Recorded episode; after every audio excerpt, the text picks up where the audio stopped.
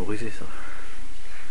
حكم رقى الجاهلية وأهل الكتاب donc le statut des ruqa des exorcismes de la jahiliya ou des gens du livre ذكر الإمام ابن حجر رحمه الله أن الربيع قال donc Ibn Hajar a rapporté de Al-Rabi' ibn Sulaiman qu'il a dit سألت الشافعي عن الرقية j'ai questionné al-Shafi'i à propos de al-Ruqya فقال لا بأس أن يرقى بكتاب الله وما يعرف من ذكر الله donc il a répondu il n'y a pas de mal à le pratiquer donc un yurqa à pratiquer la ruqya avec le livre d'Allah ou ce qui est connu comme évocation d'Allah قلت أيرقي أهل الكتاب المسلمين je lui ai dit est-ce que les gens du livre peuvent le pratiquer sur les musulmans قال نعم إذا رقوا بما يعرف من كتاب الله وبذكر الله il a dit oui si il le pratique avec ce qui est connu du livre d'Allah et du rappel d'Allah ثم قال الحافظ وفي الموطأ أن أبا بكر قال لليهودية التي كانت ترقي عائشة ارقيها بكتاب الله Et il a dit, Al-Hafid également, que dans le Muwatta de l'imam Malik, il est rapporté que Abu Bakr anhu, s'est adressé à une juive qui faisait un ruqya sur Aisha. Et il lui a dit, fais-lui un ruqya avec le livre d'Allah. Donc là, il a, rapporté le cheikh ensuite. C'est pas la peine parce que ce sera sur, sur le site, Inch'Allah. Dès que le cours est fini, pratiquement, c'est sur le site. Euh, donc là, il a cité plusieurs paroles de savants. Notamment ici, il a dit وقال الحافظ أيضا وقال المازري اختلف أو اختلف في استرقاء أهل الكتاب. Donc Al-Maziri a dit les savants ont divergé sur le fait de demander la ruqya des gens du livre.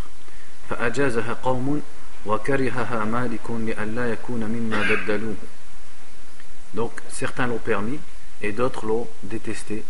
Donc détesté ça peut être interdit. Comme Malik, parce qu'il a de crainte que ce qu'ils récitent fasse partie de ce qu'ils ont changé dans le livre d'Allah.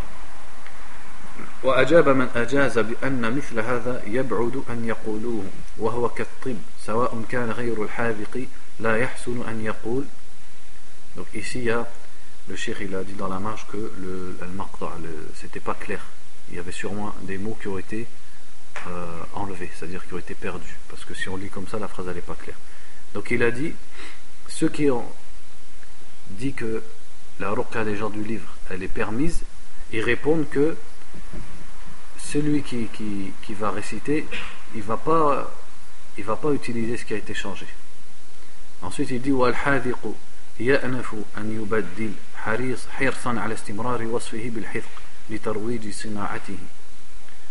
dit parce que celui qui est expert dans ça, dans la ruqya, parmi les gens du livre, il va pas utiliser ce qui a été changé.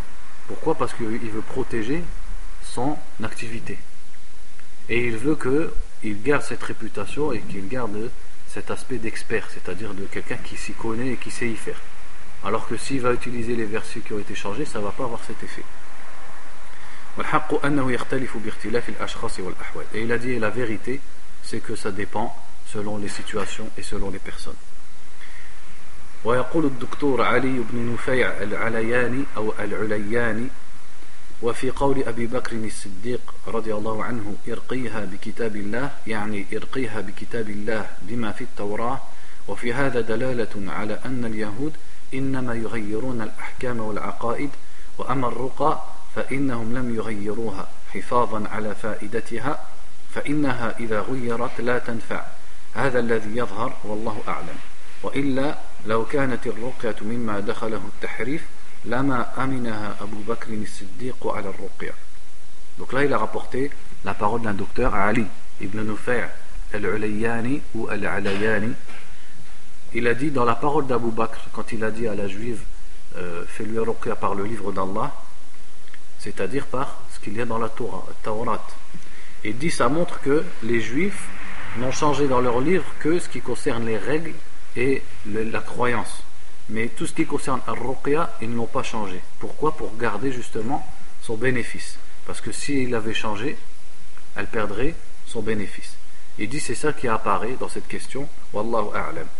Et il dit si la Ruqya avait été sujette euh, au tahrif, c'est-à-dire au changement de la part des juifs, Abu Bakr al-Siddiq, il n'aurait pas fait confiance à cette juive, il ne l'aurait pas laissé pour faire ruqya à Aisha. Donc ça c'est sur le sujet. Après Shir, quand il va mentionner les conditions du raqi, il va dire quand même, il faut qu'il soit musulman. Le point suivant c'est les conditions et les points à respecter qu'il faut absolument respecter. Premièrement, les conditions et les points à respecter dans la ruqya elle-même. قال الشيخ حفظه الله أن تكون موافقة لكتاب الله تعالى أو لسنة رسول الله صلى الله عليه وسلم بمعنى أن لا تعارض أي أصل من أصول التضرع والتوسل والدعاء في استجلاب الخير والشفاء والعافية أو دفع الضر والبلاء dit la ruqya doit être conforme au livre d'Allah et à la sunna du prophète sallallahu alayhi wa sallam. Dans le sens où elle ne doit pas être en contradiction avec une base parmi les bases de l'humilité et de la crainte envers Allah, tawassul, c'est-à-dire dans le fait de chercher un intermédiaire entre soi et Allah, ou dans la dua, l'invocation, tout ce qui consiste à essayer d'acquérir un bien, comme la guérison, ou alors de repousser un mal. Donc dans ces points-là, ça ne doit pas contredire le Coran et. والأولى من ذلك أن تكون بشيء من كتاب الله تعالى أو سنة رسول الله صلى الله عليه وسلم مما يستشفى به ويتعوذ به ويرقى به على وجه الخصوص كقراءة بعض الآيات والسور أو بشيء من أسماء الله وصفاته أو بذكر ودعاء ورد في الكتاب والسنة في مثل هذه الأحوال. Il dit, et le mieux, c'est d'utiliser quelque chose qui est dans le livre d'Allah ou la sunna du prophète sallallahu alayhi wa sallam et qui sert à chercher la guérison et à se protéger et à faire ar-ruqya comme par exemple la lecture de certains versets ou de certaines sourates ou alors les noms d'Allah subhanahu wa ta'ala ou alors un, certaines évocations ou certaines invocations, certaines prières qui ont été citées dans le Coran et la sunna سئل الإمام الشافعي رحمه الله عن الرقى فقال لا بأس أن يرقى بكتاب الله وما يعرف من ذكر الله ويستفاد هذا أيضا من قوله صلى الله عليه وسلم اعرضوا علي رقاكم لا بأس بالرقى ما لم يكن فيه شرك Donc l'imam al-Shafi'i, comme on l'a déjà vu, rahimahullah, lorsqu'il a été questionné sur Ar-Ruqa, il a dit il n'y a pas de mal à pratiquer la Ruqya par le livre d'Allah ou ce qui est connu de l'évocation d'Allah. Et ça, on le comprend aussi de la parole du prophète sallallahu alayhi wa sallam quand il a dit Exposez-moi vos ruqa, donc vos incantations. Il n'y a pas de mal dans les incantations tant qu'elles ne contiennent pas de shirk. فالأصل مجانبة الرقية للشرك ووسائله ثم المحرمات من الأقوال والأفعال التي يطلبها الراقي من المسترقي Donc il dit la base, c'est que la ruqya doit être loin et doit éviter tout ce qui est du shirk et tout ce qui sont exactement les, et, et, aussi les, les, les, causes qui mènent au shirk, c'est-à-dire les wasa'il. Donc la ruqya doit éviter le shirk et également tout ce qui est un moyen d'arriver au shirk. Ensuite, la ruqya doit également éviter al-muharramat, c'est-à-dire tout ce qui est interdit comme parole ou comme acte que la personne pourrait demander du malade et du patient. أو أن تتضمن دعاء غير الله تعالى أو استغاثة بالجن أو بالخلق فيما هو حق الله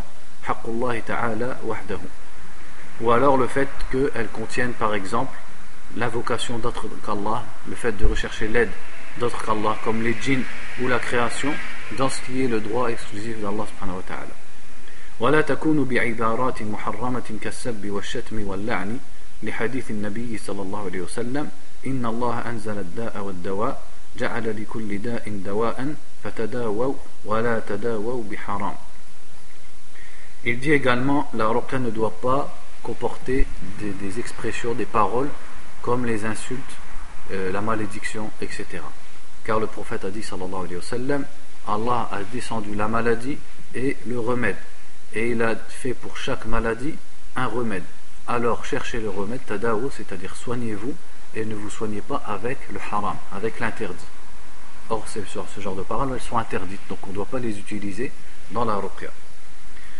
وكذلك رق اليهود والنصارى المخالفة لهدي الكتاب والسنة فضلا عن استعمال أمور تخالف العقل والشرع مما هو شائع عند الناس كالخرزات الزرقاء والخضراء وغيرها أو حلقات الحديد والنحاس أو الخيوط والأشعار أو تربات, أو تربات وطينات القبور وبعض البلاد والبقاع أو الدماء فضلا عن الأبوال والنجاسات سواء التي تشرب وتخلط بغيرها أو غير ذلك من أنواع الخرافات وترهات الجاهلية مما لا يعرف له أصل في الشرع ولم يثبت نفعه عند أهل العقل والعلم والفضل Il dit il en est de même pour les ruqa des gens du livre qui sont contraires et en contradiction avec la voie tracée par le Coran et la sunna du prophète sallallahu alayhi wa sallam.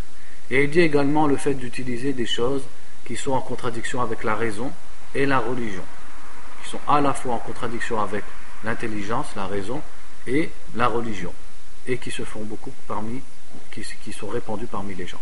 Comme le shir il a cité ici, le fait d'utiliser des perles bleues, des perles vertes, ou alors des cercles, des, euh, des bagues ou des cercles de cuivre ou de fer, ou alors d'utiliser des, des, cheveux, des poils ou des fils, ou alors le fait d'utiliser de la terre ou euh, qu'on ramène d'un certain pays ou d'une certaine tombe par exemple, ou alors le sang, d'utiliser du sang, et encore pire d'utiliser de l'urine ou des impuretés qu'on va boire ou qu'on va mélanger avec quelque chose, etc.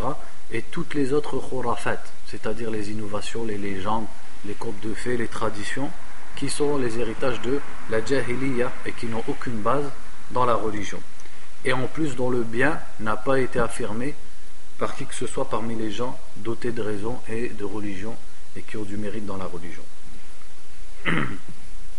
وكذلك يجب مراعاة مجانبة وبراءة الرقية من السحر الذي هو الاستعانة بالجن والشياطين بعد التقرب إليها بما يغضب الله تعالى Également, la ruqya doit éviter l'utilisation du sihr, qui est le fait de céder par les djinns et les shayatines après s'être rapproché d'eux par ce qu'Allah a interdit et parce qu'il le met en colère. أو تكون من كاهن أو عراف لحديث النبي صلى الله عليه وسلم من أتى كاهنا أو عرافا فصدقه بما يقول فقد كفر بما أنزل على محمد Ou également la ruqya ne doit pas être pratiquée de la part d'un kahin, d'un arraf, c'est-à-dire d'un voyant ou d'un devin. Car le prophète a dit, sallallahu alayhi wa sallam, celui qui va voir un devin et qui le croit dans ce qu'il dit, aura mécru à ce qui a été descendu sur Muhammad. Ça s'est rapporté par l'imam Ahmed et At-Tirmidhi. كالرقى المشتملة على العقد والنفث فيها والعزائم والطلاسم والحروف المقطعة والأسماء الغريبة التي يزعمون أنها أسماء ملوك الجن وزعماء قبائلهم أو أسماء بعض الكواكب ومنازل النجوم المزعومة المرتبطة بمردة الجن والتي عن طريقها يكون التأثير من محبة أو كره أو بغض أو افتراق وغيره أو ربما ظهور بعض الخوارق أو جلب أو جلب لبعض المنافع. Il dit aussi par exemple les ruqa les incantations qui contiennent le fait de faire des nœuds et de souffler dedans, ou alors les, des, incantations euh, euh, ne comprend pas, talasim, c'est-à-dire les, entre guillemets, les formules magiques, ou alors le fait d'utiliser des lettres coupées les unes des autres, d'utiliser des lettres, c'est-à-dire au lieu de dire des phrases, il dit par exemple des lettres, ou alors il les écrit, ou alors des noms bizarres, il prononce des noms bizarres. Et ces gens-là qui pratiquent ça, ils disent qu'en fait ce sont les noms des grands djinns, c'est-à-dire des rois parmi les djinns, ou alors des chefs de tribus parmi les djinns, ou alors le nom de certaines étoiles, de certains astres. Et ils disent que ça c'est en relation avec les chayatines et que en faisant ça, ça fait un effet qui peut amener la, personne à aimer, à détester, etc. Ou alors ça peut séparer des personnes. Ou alors également euh, le fait que ça puisse ramener certaines euh, khawariq euh, ce que eux pourraient penser être des miracles, c'est-à-dire des choses extraordinaires, etc. Voilà, لدخوله في السبع الموبقات كما ثبت ذلك في حديث رسول الله صلى الله عليه وسلم اجتنبوا السبع الموبقات فقالوا يا رسول الله وما هن فقال الشرك بالله والسحر الحديث donc tout ça c'est haram parce que ça rentre dans le hadith qui dit éviter les sept mubiqat, c'est-à-dire les sept catastrophes, les sept qui vous mènent à la perte. Et lui ont dit quels sont-ils au messager d'Allah Et il a dit ce sont le shirk billah, le fait d'associer Allah, et le sihr. Donc il a classé le sihr en deuxième dans ces sept grands péchés.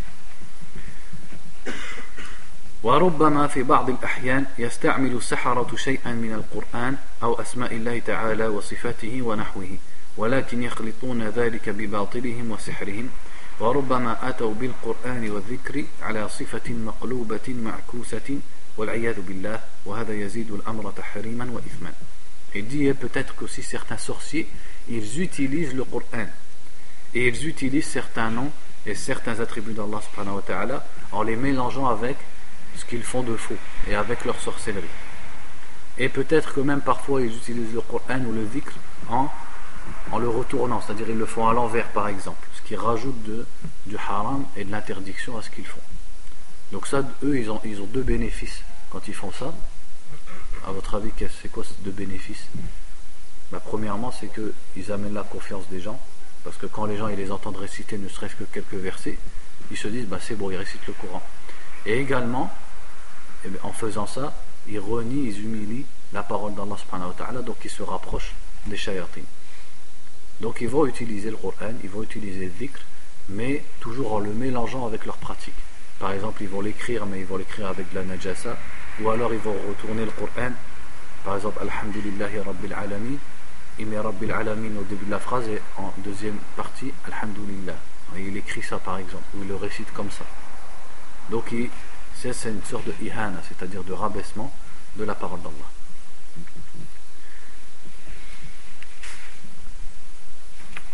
يقول الإمام ابن حجر رحمه الله في معرض ذكره الحكم والعلل من منع وتحريم مثل هذه الرقى يدعي تسخير الجن له فيأتي بأمور مشتبهة مركبة من حق وباطل يجمع إلى ذكر الله تعالى وأسمائه ما يشبه من ذكر الشياطين والاستعانة بهم والتعوذ بمردتهم Donc Ibn Hajar rahimahullah a dit dans ce sens, il a dit il, prétend, c'est-à-dire le sorcier, celui qui pratique ça, il prétend que les djinns lui sont soumis. Et donc il ramène des choses ambiguës, qui sont mélangées et qui sont composées à la fois de vrai et de faux. Donc il va allier au rappel d'Allah, au rappel de ses noms, ce qui va euh, donner l'ambiguïté à cela comme euh, le, fait d'évoquer les shayatines ou de rechercher l'aide des shayatines ou le fait de rechercher la protection des grands rebelles parmi les shayatin. Donc c'est exactement ce qu'on a dit juste avant.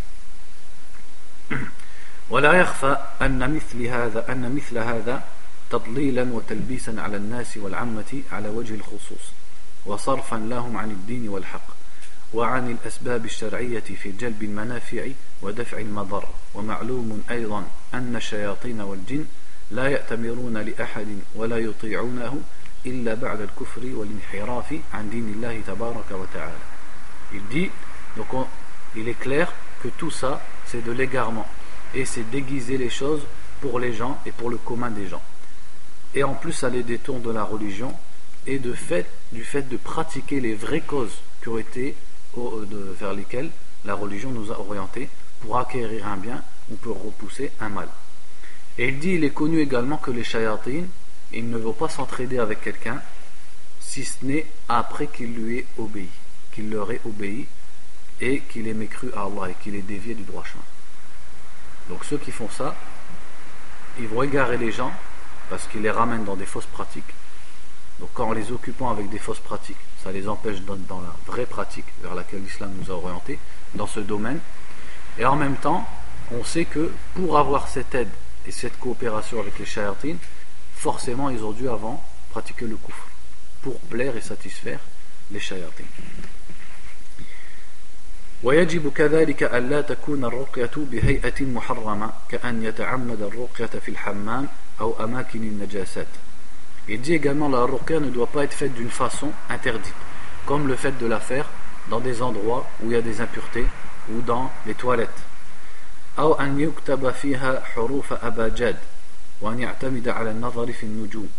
ou alors d'écrire les lettres dans l'ordre abajad donc ça c'est comme un, alphabet entre guillemets que les sorciers utilisent. Ou alors de regarder dans les étoiles hein, l'astrologie. قال ابن عباس رضي الله عنهما في قوم يكتبون أباجاد وينظرون في النجوم ما أدري من فعل ذلك له عند الله خلاق Ibn Abbas anhuma, a dit à propos de ceux qui utilisent les lettres abajad et qui regardent dans les étoiles, c'est-à-dire pour pratiquer ça, il a dit Je ne sais pas si ceux-là ont une part auprès d'Allah, c'est-à-dire s'ils sont musulmans. وقد قال رسول الله صلى الله عليه وسلم من اقتبس علما من النجوم اقتبس شعبة من السحر زاد ما زاد et le prophète a dit sallallahu alayhi wa sallam celui qui fait qui pratique une partie de, de, la, de la pratique des étoiles c'est-à-dire celui qui prend une part de la pratique liée aux étoiles il aura pris une part de sorcellerie zadamazad et plus il en fait plus il sera dans la sorcellerie ce hadith il est rapporté par Abu Daoud rahimahullah ويلحق بما تقدم مجانبة الرقية للعجمة والإبهام والألغاز والغرائب مما لا يعقل معناه ولا معنى له أصلا Il dit également, la ruqya doit éviter les lettres, les paroles non arabes, et les choses qui ne sont pas compréhensibles, et les symboles, et les choses étranges qu'on ne comprend pas, et qui déjà à la base de toute façon n'ont pas de sens. كالتركيبات المعهودة عند كثير من أهل الدجل والشعوذة مثل طالوش وعالوش ويالوش ونحو ذلك. Il dit comme les mots et les expressions qui sont connus chez les gens de, de, de, qui pratiquent le dajjala ou sha'wada, c'est-à-dire les, euh, les charlatans, comme ils disent par exemple talouche, alouche, yalouche, etc. Donc ils ont des formules bizarres, on ne sait pas ce qu'elles veulent dire. قال الإمام الخطابي رحمه الله ما كان من الرقى مفهوم المعنى وكان فيه ذكر الله تعالى فإنه مستحب يتبرك به donc l'imam al-Khattabi rahimahullah a dit à les ruqa donc les incantations dont on comprend la signification et qui comportent le rappel d'Allah subhanahu wa ta'ala sont recommandés et on, on, en recherche le bien et la bénédiction. يتبرك به. وقال الإمام النووي رحمه الله الرقى بآيات القرآن وبالأذكار المعروفة لا نهي فيه بل هو سنة. El Nawawi a dit les incantations par les versets du Coran ou par les afkar, donc les évocations d'Allah qui sont bien connues, il n'y a pas d'interdiction à ce sujet et c'est plutôt une sunnah. وقال الإمام ابن تيمية رحمه الله نهى علماء المسلمين عن الرقى التي لا يفقه معناها لأنها مظنة الشرك وإن لم يعرف الراقي أنها شرك Et Ibn Taymiyyah rahimahullah a dit les savants des musulmans ont interdit les incantations dont on ne comprend pas la signification car on craint qu'elles comportent du shirk. C'est-à-dire car elles sont, euh, elles sont sujettes ou alors on peut soupçonner qu'elles comportent du shirk, même si celui qui les récite ne sait même pas qu'elles comportent du shirk. Deuxièmement, les conditions et les points à respecter chez celui qui va dire la ruqya, qu'on appelle donc al-raqi. أن يكون مسلما عدلا تقيا عالما خبيرا مراعيا آداب التوكل جامعا بين بذل الأسباب وعدم الاعتماد عليها وبين تعلق القلب في حصول النتائج الأسباب على الله تعالى متوكلا عليه Donc ici il a cité trois caractéristiques chez le raqi. Premièrement, c'est qu'il soit musulman. Deuxièmement, c'est qu'il soit une personne pieuse. Et troisièmement, c'est qu'il ait de la connaissance et qu'il aliman hein, qu'il ait de la connaissance, de l'expérience, et également qu'il il est, il, c'est-à-dire il est un bon tawakkul. Donc il est à la fois, parce que cette personne est à la fois, elle regroupe à la fois le fait de pratiquer les causes pour avoir quelque chose, et à la fois elle s'en remet à Allah subhanahu wa ta'ala. Et son cœur se repose sur Allah subhanahu wa ta'ala dans le fait d'acquérir ce qu'il recherche. Donc il a à la fois les deux. À la fois il fait l'asbab, il pratique les causes, et à la fois c'est quelqu'un qui a confiance en Allah et qui se dirige vers Allah subhanahu wa ta'ala. Maintenant il va détailler ces trois conditions. أما الإسلام فلأنه الأصل ولأنه حري به مراعاة الشروط والضوابط المتقدمة في الرقية ومجانبة المحظورات الشرعية فيها. Il dit quant à l'islam, pourquoi on a mis comme condition qu'il soit musulman Il dit parce que c'est la base et c'est ça qui va faire qu'il va respecter les conditions et les points qu'on a déjà cités dans la ruqya. Et il va éviter tout ce qui est interdit dedans. Donc c'est le musulman dont on va penser qu'il va respecter tout ça. ولأن غير المسلم من أهل الكتاب وغيره من أهل الديانات الوضعية أبعد عن مراعاة ذلك بل يجهلونها فضلا عن اعتقاد النفع فيها Et il dit parce que les gens du livre ou ceux qui ont une fausse religion en général, ils sont loin de respecter tous ces points. Et de toute façon, ils ne les connaissent même pas. Non seulement ils ne vont pas les pratiquer, mais de toute façon, déjà, ils ne les connaissent pas. Ils ne connaissent pas les conditions de la ruqya, quels sont les adab, les politesses et les points à respecter dans la ruqya. Et peut-être même qu'ils ne croient même pas que ces points-là, ils sont utiles et qu'ils sont bénéfiques. ثم إنما يعتمدون عليه من توراة وأناجيل وغيرها قد دخلها التحريف والتغيير واختلط, واختلط فيها ما هو من كلام الله تعالى بكلام غيره. Il dit également le fait de ce qu'ils vont lire dans leurs évangiles, il a mis évangile au pluriel, ou leur Torah, ça a été touché par tahrif, par le fait d'être changé, par la falsification. Et la parole d'Allah s'y est mélangée avec la parole de d'autrui. بل لعلهم ممن يمارس السحر ولا يرى تحريمه عنادا وكفرا وتمردا على حكم الله تعالى الذي يجدونه مكتوبا عندهم Peut-être même que cette personne elle pratique la sorcellerie parce qu'elle ne considère pas que c'est haram par orgueil envers Allah subhanahu wa ta'ala et parce qu'elle renie ce qui est attesté dans leur livre. Donc elle, elle considère qu'elle a le droit de le faire. ويمارسون غيره مما هو مخالف للشرع الذي بين أيديهم كالاستعانة والاستغاثة بغير الله تبارك وتعالى. Et ils pratiquent aussi d'autres choses qui sont contraires à la religion et même à la religion qui est auprès d'eux, à leur religion, comme le fait de chercher l'aide et le secours d'autres qu'Allah subhanahu wa ta'ala. Donc ça c'est quant au fait qu'il faut qu'il soit musulman.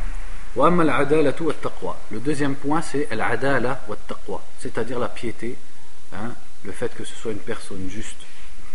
فلأنها صفات تحمل صاحبها على مراقبة الله عز وجل في جميع أمره والعمل بطاعته ومجانبة المعاصي والمخالفات من شرك وكبائر وبدع وغيرها في جميع شأنه Donc il dit parce que al-adala et al-taqwa, c'est-à-dire la piété, l'équité, ce sont des qualités qui vont pousser la personne à penser au regard d'Allah subhanahu wa ta'ala sur elle. Al-muraqaba. Donc il fait attention à ce qu'il fait dans toutes ses affaires. Et donc il va s'efforcer à agir selon, en obéissant à Allah subhanahu wa ta'ala et en évitant les interdits, en évitant le shirk, les innovations, les grands péchés, etc. فتكون رقيته وقراءته أنجع وأنفع بإذن الله تعالى ويكون دعاؤه وطلبه مستجابا بتوفيق الله عز وجل donc celui-là, sa ruqya, elle va être plus efficace. Et en même temps, par la permission d'Allah, elle va être plus utile, plus efficace. Et en même temps, ses invocations envers Allah, celui-là, elles sont exaucées. Donc il y a un double bénéfice.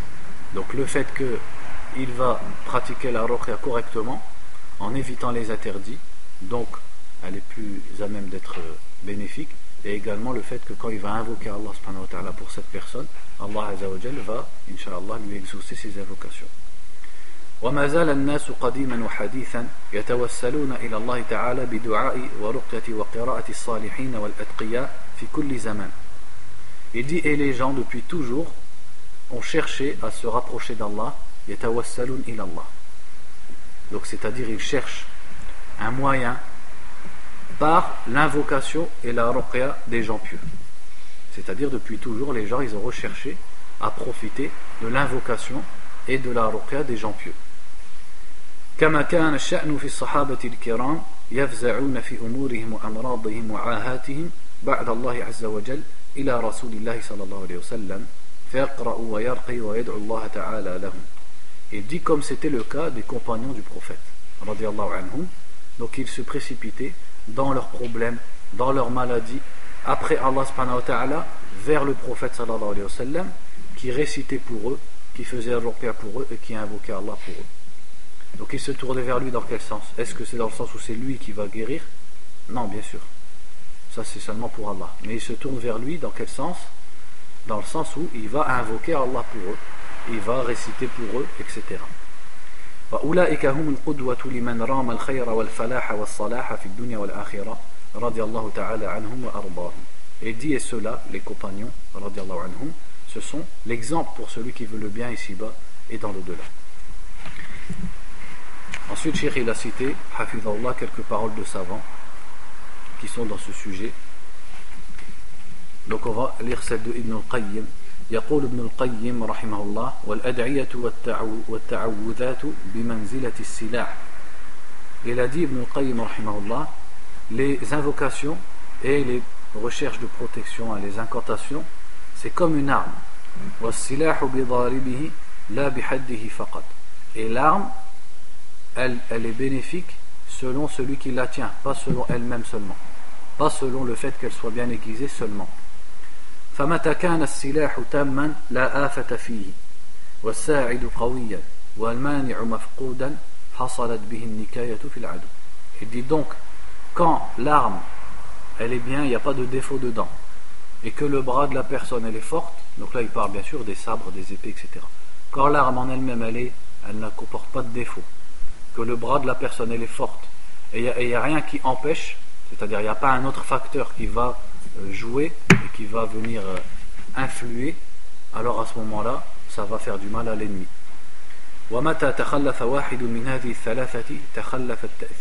Et s'il y a une des trois, une de ces trois choses, un de ces trois facteurs qui n'est pas présent, alors ça ne va pas marcher. Donc qu'est-ce qu'il a dit?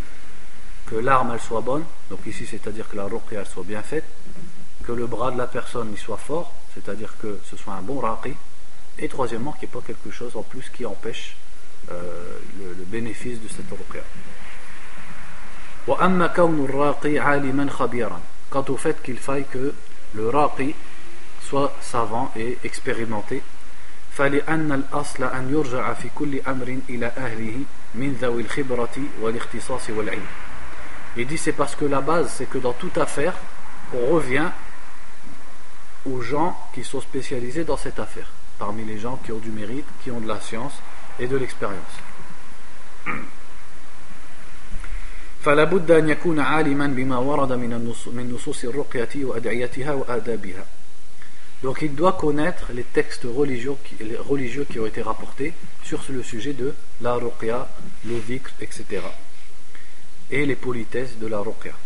وأن يكون خبيرا بطرق المعالجة بها بصيرا بموانع حصول النفع والشفاء من شركيات وبدع ومخالفات. Il doit également être expérimenté sur les chemins et les façons de se soigner avec la ruqya. Et savoir aussi qu'est-ce qui empêche que la ruqya soit efficace, comme le shirk, les innovations, etc. فيأمر بالمعروف وينهى عن المنكر عن علم ومعرفة وبصيرة. Donc il ordonne le bien, il interdit le blâmable avec science et clairvoyance. وينصح بكل ما يتحقق به الغاية من الرقية من طاعة الله والتعلق به والتوكل عليه ومجانبة الموانع كلها. Et il va ordonner à la personne, il va lui conseiller tout ce par quoi le but de la ruqya va se réaliser.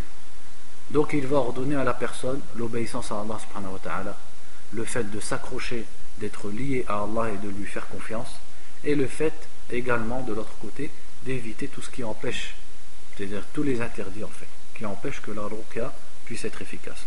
خاصة إن رأى في المرق أو ظهر من حاله شيء من المعاصي والمنكرات أو التعلق بالشركيات ووسائلها أو ضعف تعلق قلبه بالله والاتصال بمولاه فيرشده إلى حسن الاعتقاد وحسن الظن بمولاه في سراء والضراء ثم يدعوه إلى التوبة والاستغفار ويرشده إلى ما فيه صلاح دينه وقلبه فإن ذلك أنجع في صلاح بدنه وزوال علته وبلائه Donc ensuite il dit, toujours dans le même esprit, il dit surtout s'il voit chez le marqi, donc le marqi c'est qui Celui sur qui on récite. Donc entre guillemets, nous on va traduire par le patient, parce que c'est un soin, donc on va traduire par le patient. Surtout s'il voit chez le patient, ou alors il apparaît chez le patient, certaines désobéissances, certaines choses blâmables. Ou alors il voit qu'il a des choses du shirk, ou des choses qui mènent au shirk, soit du shirk lui-même, ou alors certaines choses qui mènent au shirk ou alors il a une faiblesse dans le fait de se reposer sur Allah subhanahu wa ta'ala et sa confiance en Allah azza wa Donc il va l'orienter vers la bonne croyance et vers le fait de bien penser d'Allah subhanahu wa ta'ala, que ce soit dans une bonne situation ou dans la difficulté. Il va également l'appeler à se repentir et à demander pardon à Allah. Donc il va l'orienter vers tout ce qui contient sa réussite ici-bas et dans l'au-delà en ce qui concerne et qui, contient euh, la vertu de, et la, correction de son cœur et de sa religion. Donc cela, ça va être mieux pour lui pour que son corps guérisse et pour que sa maladie et son épreuve, elles partent. Donc en fait, si on regarde tout ce que le Cheikh a dit ici, pour résumer, le Cheikh a dit donc, il faut quelqu'un qui a un minimum de savoir et expérimenté dans son sujet. Puisqu'on parle de ruqya, donc c'est normal qu'on se tourne vers quelqu'un qui connaisse la. Donc qui connaisse la c'est-à-dire qui connaît les textes qui parlent de la ruqya, donc il connaît les différentes incantations qu'on peut dire, les différents versets. Il connaît également les conditions de la et ses politesses, les règles à respecter, etc. Les règles à respecter, les conditions à respecter dans la ruqya. Et également, lui, le raqi, donc comme il est ainsi, il va conseiller la personne. Il va ordonner le bien, interdire le blâmable, il va conseiller. Donc en fait, ça va être également une occasion de faire ad-da'wa, d'orienter les gens vers tawhid vers la sunna du prophète sallallahu alayhi wa sallam. D'ailleurs, pour la parenthèse, c'est une anecdote, puisqu'on lit le livre de Shir Falah ibn Ismail. Une fois, on était avec lui, donc ça remonte à une semaine, avec un frère qui avant faisait beaucoup de ruqya. Donc on en a parlé avec le shir, comme justement il a écrit un livre sur ça.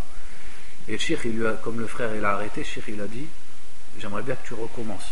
Il dit parce qu'on a besoin de, de gens qui sont dans l'Inhaj Salafi, dans la Sunna, et qui font ce genre de pratique. Mais tant qu'ils respectent les règles. C'est-à-dire qu'ils n'en font pas, il nous l'a dit, c'est comme ça qu'il nous a dit, qu'ils n'en font pas un métier.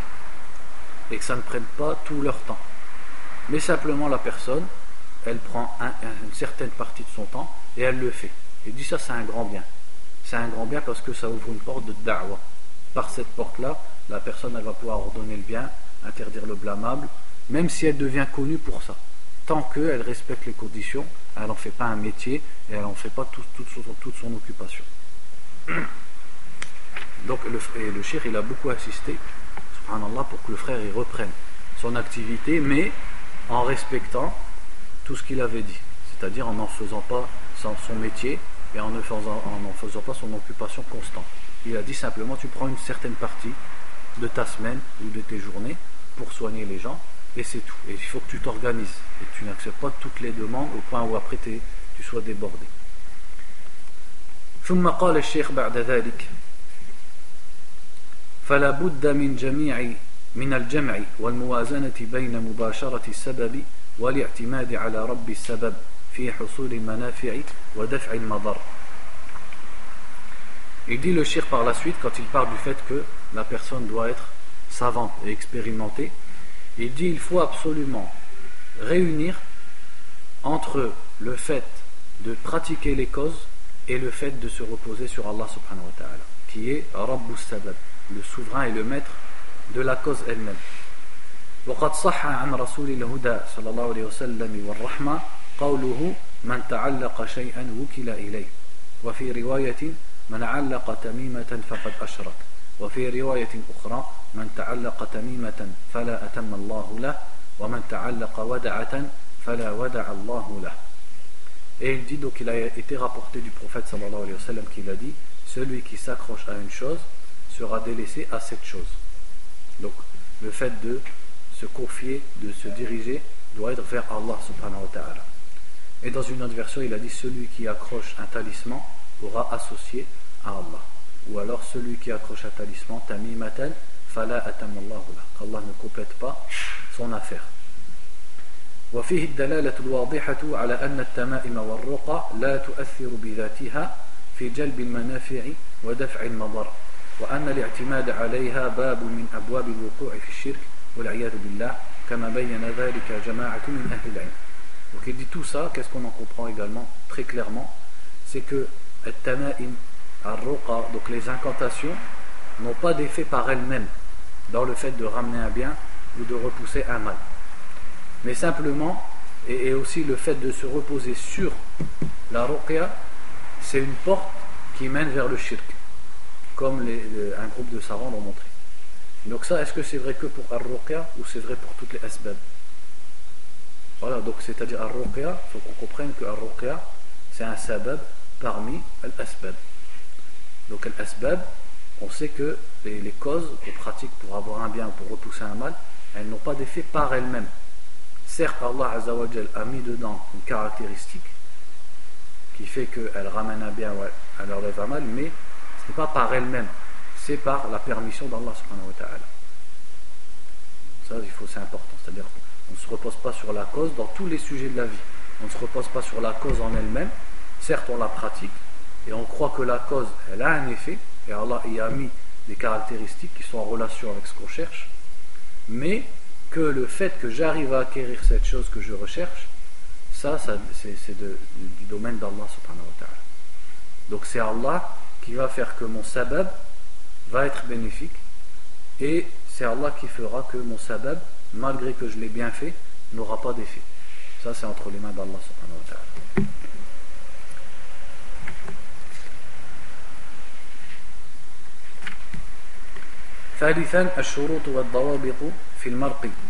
troisièmement les conditions et les points à respecter chez le patient سواء كان مسترقيا طالبا من غيره أن يرقيه أم لم يطلبها فالواجب عليه أن يعتقد أولا اعتقادا جازما أن الشافي هو الله تعالى Donc il dit, ce patient qu'il est demandé qu'on lui fasse ruqya ou qu'il n'est pas demandé, il lui est obligatoire premièrement de croire d'une façon certaine que celui qui guérit c'est Allah subhanahu wa ta'ala.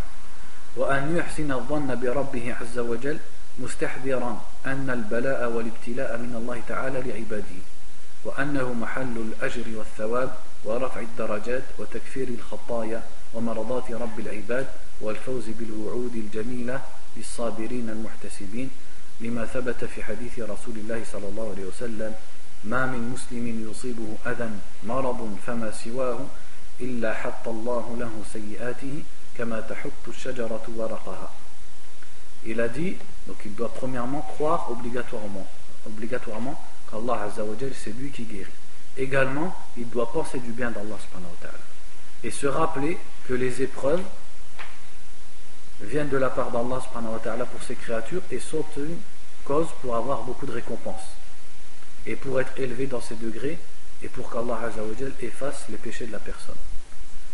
Et également le fait de patienter dans cela va lui ramener beaucoup des choses qu'Allah a promises, toutes ces belles promesses qu'Allah a faites pour les patients, ceux qui espèrent la récompense d'Allah, il va, Inch'Allah, les acquérir.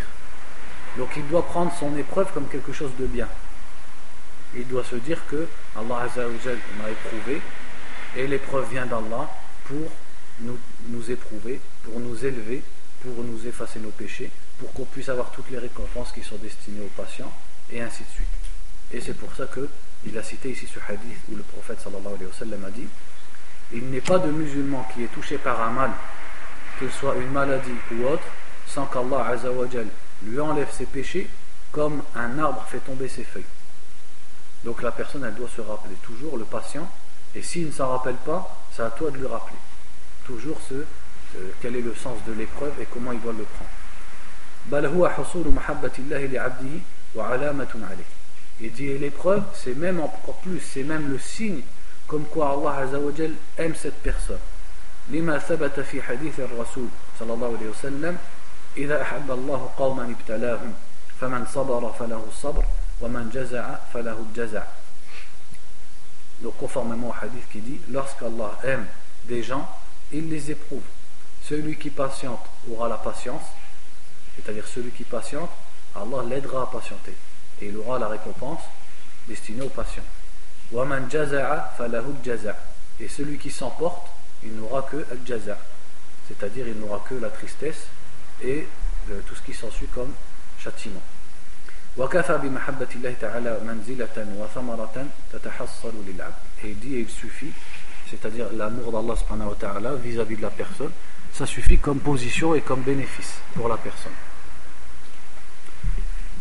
ثم قال بعد ذلك حفظه الله ثم ليعلم أن مولاه إنما يريد به الخير وأنه أعلم بما فيه خيره وصلاحه مع الحذر من اعتقاد أن الرقى تؤثر بذاتها أو إنكار شيء منها أو إنكار تأثيرها فضلا عن السخرية منها والاستهزاء بها وأهلها أو قبول رقية الراقي له من باب التجربة فإن هذه موانع تمنع حصول الأثر في جلب المنافع ودفع المضر. Aussi le shir dit donc, il doit également savoir que son Seigneur, Allah subhanahu wa ta'ala, lui veut du bien. Et qu'Allah sait ce qui est mieux pour lui et ce qui lui convient le mieux. Également, il doit éviter, il doit craindre le fait de croire que la ruqya a un effet par elle-même, comme on l'a déjà dit. Il doit craindre également le fait de renier la ruqya, de renier le fait que la ruqya ça existe ou que ce soit bénéfique. Et encore pire s'il se moque de la ruqya ou il se moque de ceux qui la font. Ou alors il considère cette ruqya comme un essai. C'est-à-dire que lui il n'y croit pas beaucoup mais il dit je vais essayer. Tout ça, ça va empêcher le bénéfice et l'effet de la ruqya.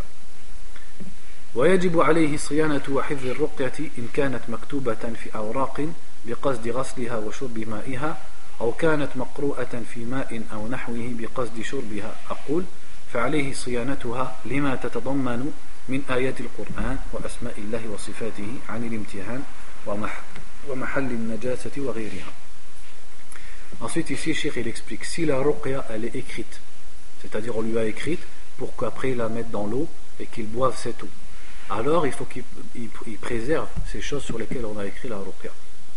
Il doit les préserver parce qu'elles comportent le Coran, la parole d'Allah, les noms d'Allah subhanahu wa ta'ala. Donc il doit les préserver, il ne doit pas les amener dans des endroits où il y a des impuretés, ou les négliger, les rabaisser, c'est-à-dire ses feuilles, ses écritures, etc. وحري بالمرء أن يتقرب إلى الله تعالى بطاعته وفعل الخيرات وترك المنكرات وبذل الصدقات والإحسان إلى الخلق وملازمة الذكر والتضرع إلى الله تعالى وإظهار الافتقار إليه عز وجل فإن ذلك مما يستجلب به النفع ودفع الضر Aussi, la personne doit essayer de se rapprocher d'Allah par son adoration, par son obéissance, faire des bonnes œuvres, délaisser les péchés, faire également des sadaqat, des aumônes, et essayer de faire du bien aux gens, d'être bienfaisant envers la création d'Allah. Également faire beaucoup de dhikr, beaucoup de rappels et d'évocations d'Allah, et s'humilier et montrer à Allah son besoin qu'il a envers lui. Donc tout ça, toutes ces causes-là, qui donc lui, là c'est une pratique qui est demandée du patient, ça va ramener le bien. Et Inch'Allah, ça va ramener la guérison. Donc on a fini avec les conditions dans la ruqya, le raqi, le marqi. Maintenant le point suivant c'est c'est-à-dire le fait que la ruqya soit générale ou spécifique. En fait, ce qu'il veut dire ici, c'est est-ce que la ruqya est générale pour tous les maux ou est-ce que c'est seulement pour certains, certaines maladies ou certaines souffrances يقول الإمام النووي رحمه الله في شرح حديث رخص في الحمة, في الحمة والنملة والعين Donc là, il va ramener une parole de l'imam al-Nawawi qui parle du hadith qui dit il a, la ruqya a été permise dans al-huma, c'est-à-dire les poisons ou les venins, ou alors un namla. Un namla, c'est comme une infection qui, qui fait sortir du pu, ou al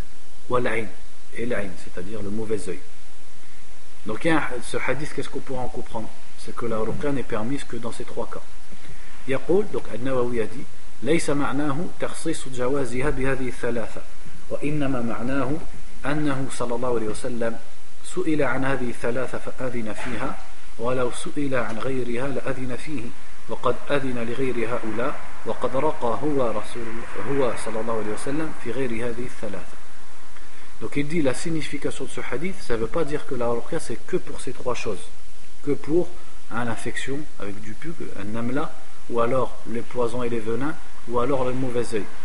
Il dit simplement la signification du hadith, c'est qu'on lui a posé la question, sallallahu alayhi wa sallam, sur ces trois-là. Est-ce qu'on peut faire ruqya pour ces trois-là? Et lui, il a répondu oui. Donc si, on lui avait demandé encore pour d'autres choses, il l'aurait également dit.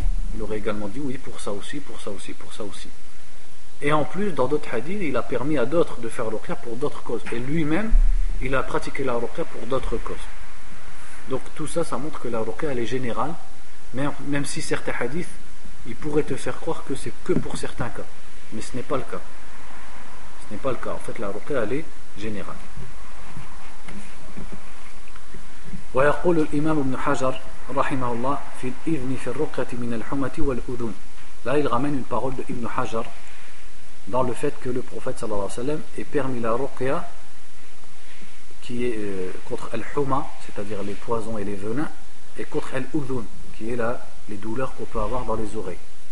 وأما رقية الأذن فقال ابن بطال المراد وجع الأذن أي رخص في رقية الأذن إذا كان بها وجع وهذا يرد على الحصر الماضي في الحديث المذكور في باب من اكتوى حيث قال صلى الله عليه وسلم لا رقية إلا من عين أو حمى فيجوز أن يكون رخص فيه بعد أن منع منه أو يحتمل أن يكون المعنى لا رقية أنفع من رقية العين والحمى ولم يرد نفي الرقى عن غيرهما Donc là, sa parole, elle est semblable à celle de Al-Nawawi. Donc il parle du fait que euh, le prophète sallallahu alayhi wa sallam a permis la ruqya pour les douleurs d'oreille. Donc il dit Ibn Battal, Ibn Battal c'était un savant d'Andalousie du 5e siècle. Et il a écrit un char de Sahih al-Bukhari. Ibn Battal a dit ce qui est voulu par Al-Udhun, cette, souffrance qu'on appelle Al-Udhun, c'est la douleur de l'oreille. Al-Udhun ça veut dire l'oreille. Donc ils appelaient cette douleur l'oreille, Al-Udhun.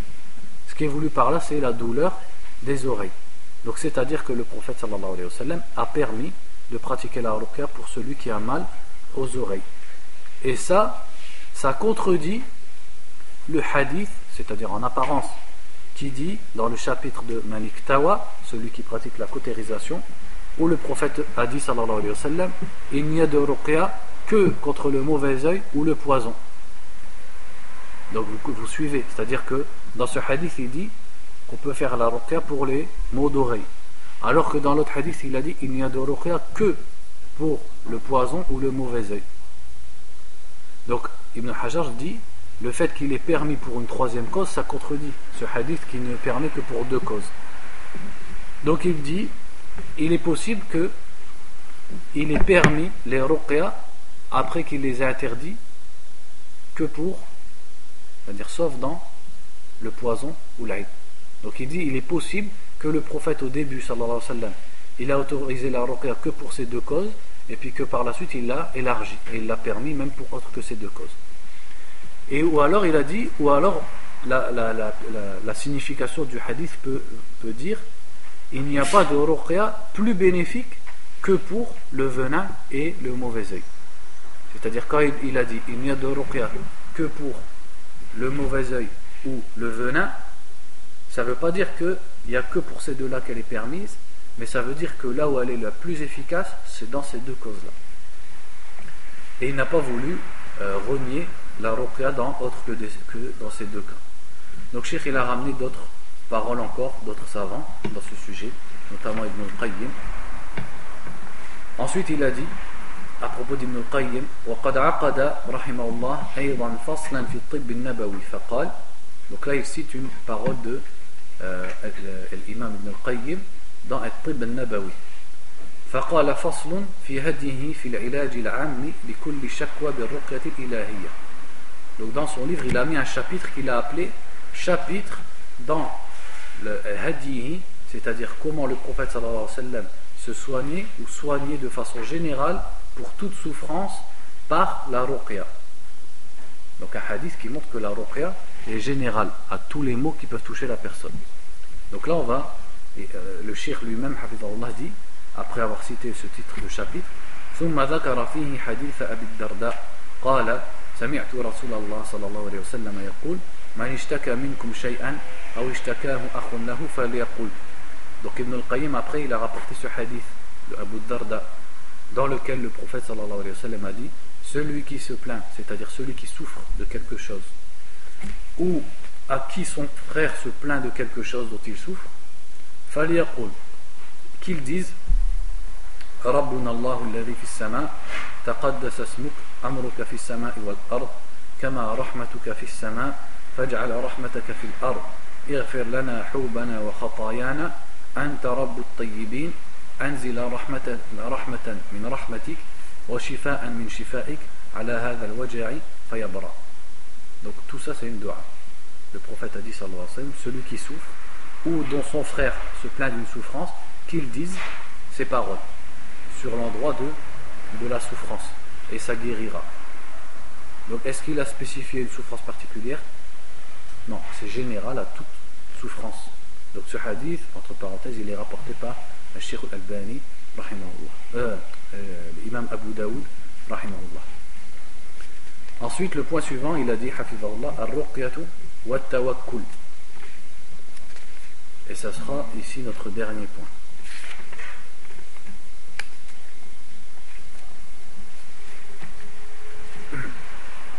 الرقية والتوكل c'est-à-dire la ruqya et la confiance en Allah subhanahu wa ta'ala. قال حفظه الله النصوص في تقرير الرقية الشرعية كثيرة كما تقدم ذكر طائفة لا بأس بها فيما سبق. وما زال الخوض والتساؤل قائما بين الناس هل الرقية تنافي التوكل أم لا؟ Donc il dit, les gens ne cessent de se poser la question, est-ce que la ruqya contredit le tawakkul ou pas وهذا الاستفهام منشأه حديث عرض علي أو عرض الأمم على النبي صلى الله عليه وسلم Et le point de départ de toute cette, toutes ces questions et cette interrogation, c'est le hadith qui explique que les communautés ont été exposées au prophète sallallahu alayhi wa sallam. Donc on va lire ce hadith. الذي رواه ابن عباس رضي الله عنهما عن النبي صلى الله عليه وسلم قال يقول البروفيت ادي صلى الله عليه وسلم عرضت علي الأمم فرأيت النبي ومعه الرهيب والنبي ومعه الرجل والرجلان والنبي وليس معه أحد. دي دور لي كوميونيتي مون ايتي اكسبوزي جي فيو ان بروفيت افيك ان بيتي جروب دو بيرسون جي فيو ان بروفيت افيك ان اوم أو دو اي جي فيو ان بروفيت سان بيرسون avec personne autour de lui. C'est-à-dire dans tous les prophètes, il y en avait qui avaient personne avec eux, d'autres qui avaient quelques personnes, et ainsi de suite.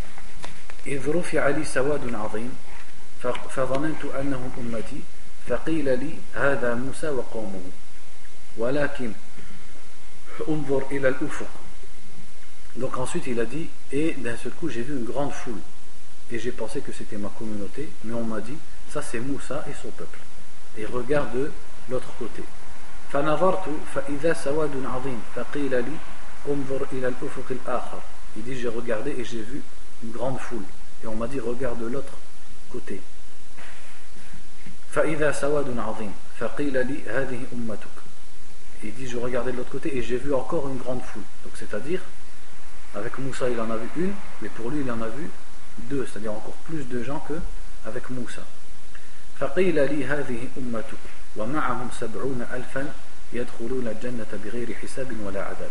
donc on lui a dit, donc les anges qui étaient avec lui lui ont dit, ce sont ta communauté. Et parmi eux, il y en a 70 000 qui rentreront au paradis sans subir de compte ni châtiment. Al-Hadith. Et à la fin du hadith, quand il a expliqué qui étaient ces 70 000, qu'est-ce qu'il a dit? Hum ce sont eux qui ne font, ceux qui ne font pas de ruqya, qui ne demandent pas de ruqya,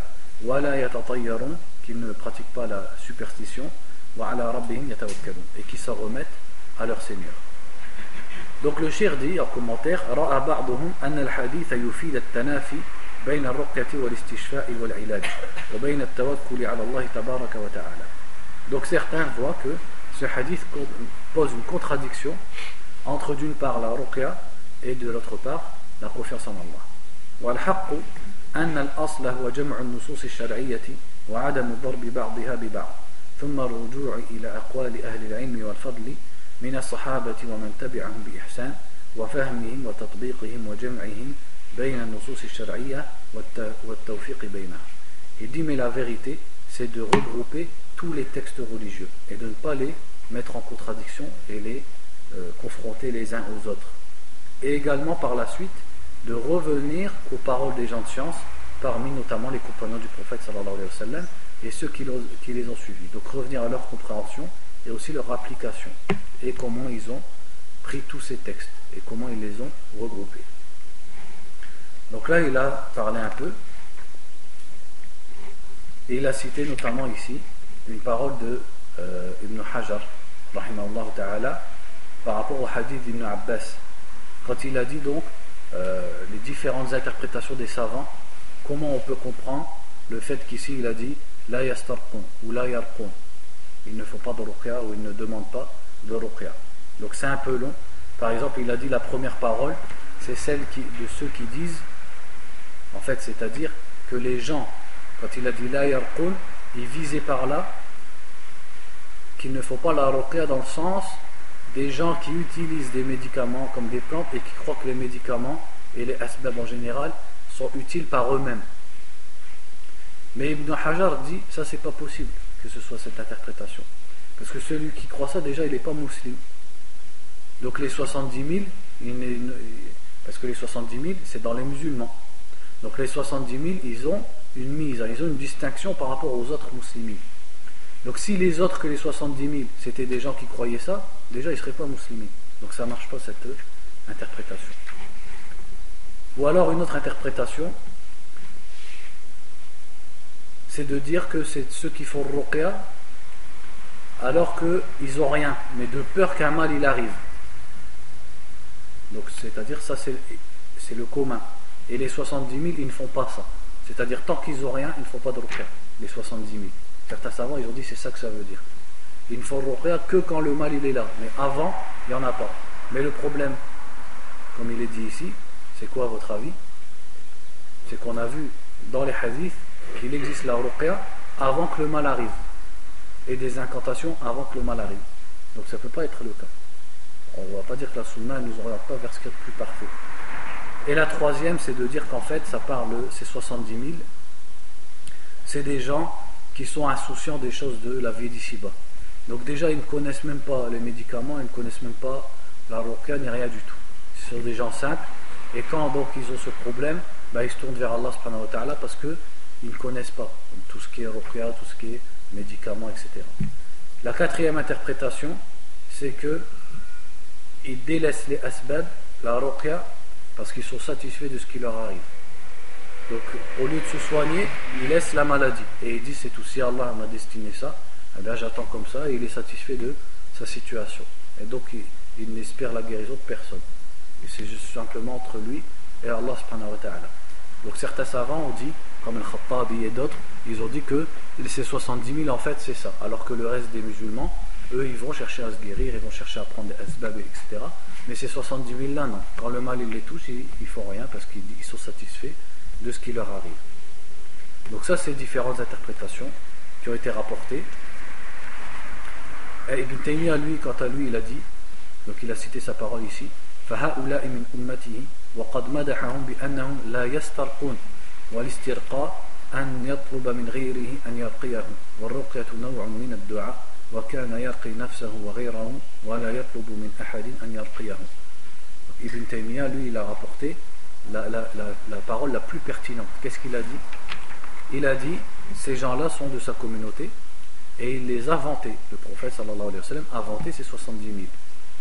par le fait qu'il ne demande pas ruqya.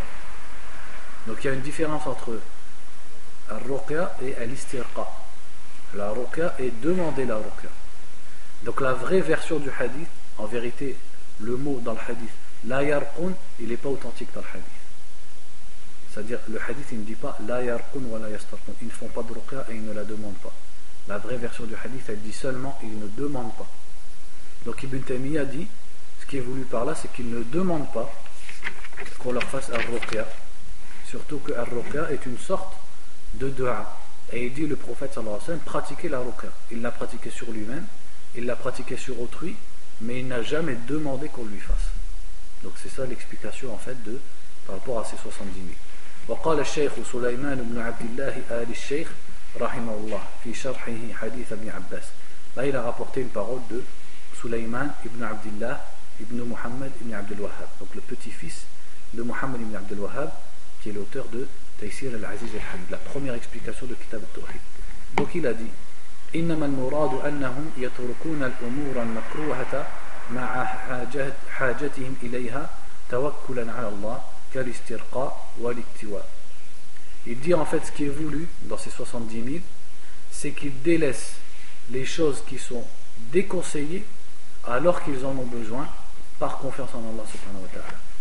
Donc ils ne délaissent pas les choses qui sont licites. Ils délaissent les causes qui sont makruha, c'est-à-dire qui sont pas interdits mais déconseillés. par confiance en Allah subhanahu ta'ala. Comme quelle cause? Al-istirqa ou al-iktiwa. C'est-à-dire le fait de demander à quelqu'un qui lui fasse ruqya et le fait de pratiquer al-kay. Ou alors de demander à quelqu'un, selon la définition du mot iktiwa, soit c'est-à-dire pratiquer la cautérisation ou demander contre la pratique. Donc comme ces deux choses elles sont déconseillées, quand ils ont un mal, ils ne les pratiquent pas. Pourtant ils en ont besoin. Mais ils ne les pratiquent pas parce qu'ils savent qu'elles sont déconseillées.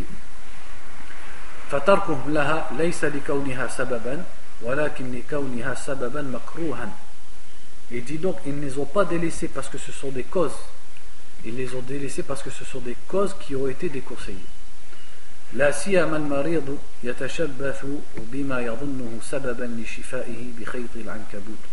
أما مباشرة الأسباب نفسها والتداوي على وجه لا كراهة فيه فغير قادح في التوكل فلا يكون تركه مشروعا كما في الصحيح عن أبي هريرة مرفوعا ما أنزل الله داء إلا أنزل له شفاء Il dit, mais quant au fait de pratiquer les causes elles-mêmes et de se soigner dans d'une façon qu'il n'y a rien de déconseillé, soit par quelque chose ou par une façon qui ne contient rien qui est macro, qui est déconseillé dans la religion. Il dit ça, ça n'atteint aucunement le tawakkul, la confiance en Allah. Et il dit même le fait de délaisser n'est pas demandé. Le fait de délaisser les causes qui sont licites et qui ne sont pas déconseillées, c'est pas demandé. C'est même pas recommandé de les délaisser. Donc le fait de les faire, en aucun cas ça n'atteint ou ça contredit le tawakkul. Et il dit c'est pour ça que le hadith dit Allah n'a pas descendu un mal sans avoir descendu son remède. فالحاصل هذا كلام الشيخ فلاح حفظه الله فالحاصل أنه يتعين على الإنسان أن يبذل الأسباب التي شرعها الله تعالى ورسوله صلى الله عليه وسلم أو التي نصبها الله عز وجل قدرا في تحصيل منافعه ودفع المضار عن نفسه وعن غيره donc il dit, il faut que la personne pratique les causes euh, qu'Allah a légiférées, que le prophète sallallahu alayhi wa sallam a légiférées, et ça, ça va compléter et ça va parfaire son tawakkul. Donc en fait, ni ça atteint ni ça contredit le tawakkul, au contraire, en fait ça en fait partie et ça le complète. وأما ما جاء في حديث عرض الأمم على النبي صلى الله عليه وسلم الذي رواه ابن عباس فحاصل كلام العلماء فيه ما يلي La Cheikh dit, et quant au hadith d'Ibn Abbas sur les 70 000, il dit ce qu'on peut retirer de la parole des savants, c'est ce qui suit. Donc là, Cheikh fait comme une, un bilan, une conclusion des paroles des savants sur ce hadith. أولا التفريق بين الذين يرقون أنفسهم أو غيرهم وبين الذين يسترقون أو يطلبون الرقية من غيرهم. Premièrement, c'est la différence entre ceux qui pratiquent la ruqya sur leur personne ou sur autrui et entre ceux qui demandent qu'on leur pratique la ruqya. ثانيا أنه بيان ووصف لطائفة من هذه الأمة بقوة اعتمادهم وتعلقهم بالله تعالى وحده في حصول المنافع ودفع المضر. Il dit en fait ce hadith, c'est une description d'un groupe de gens de cette communauté. Et ça les décrit comme ayant un, fort, une forte confiance en Allah subhanahu wa ta'ala. Et un fort lien avec Allah azza wa jal seul dans ce qui concerne le fait d'acquérir un bien ou d'être protégé d'un mal.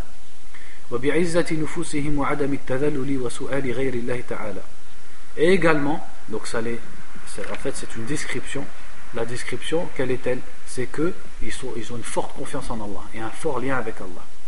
également cette description c'est qu'ils ne se rabaissent pas pour autre qu'Allah, puisqu'ils ne vont pas demander à quelqu'un de lui faire donc. Donc ils ne se rabaissent pas et ils ont un neuf, ils ont une, entre guillemets, on va dire, de l'honneur. Du sorte à ce qu'ils ne se rabaissent pas à quelqu'un à lui demander de faire ruqya